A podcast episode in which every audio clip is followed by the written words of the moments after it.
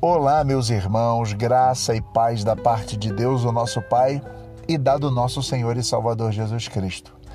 Eu queria desejar a você um dia repleto de graça, de paz, de misericórdia, de amor.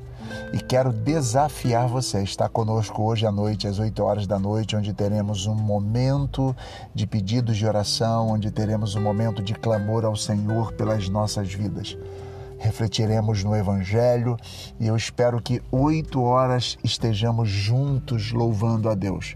Nós estamos distantes por causa da quarentena, mas juntos no coração. Tenho visto muitas manifestações e tenho recebido muitas manifestações de carinho, de comunhão, de comunidade.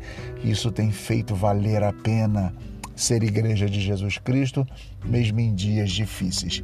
Queria também que você ficasse com uma palavra que eu acredito que pode abençoar o seu coração. No Salmo 118, versículo 1 diz: Rendei graças ao Senhor, porque Ele é bom, porque a sua misericórdia dura para sempre. Que a sua vida, que o seu dia, que tudo em você renda graças, seja agradecido ao Senhor. Sabe por quê? Porque Ele é bom. A sua misericórdia dura para sempre. Que a sua vida, que a sua estrutura, que os seus sonhos, que tudo que você tem seja de fato devotado, é, direcionado a Deus, porque Ele é aquele que é bondoso e que tem guardado a sua vida. Deus abençoe você. Logo mais 8 horas da noite estaremos juntos em nome de Jesus.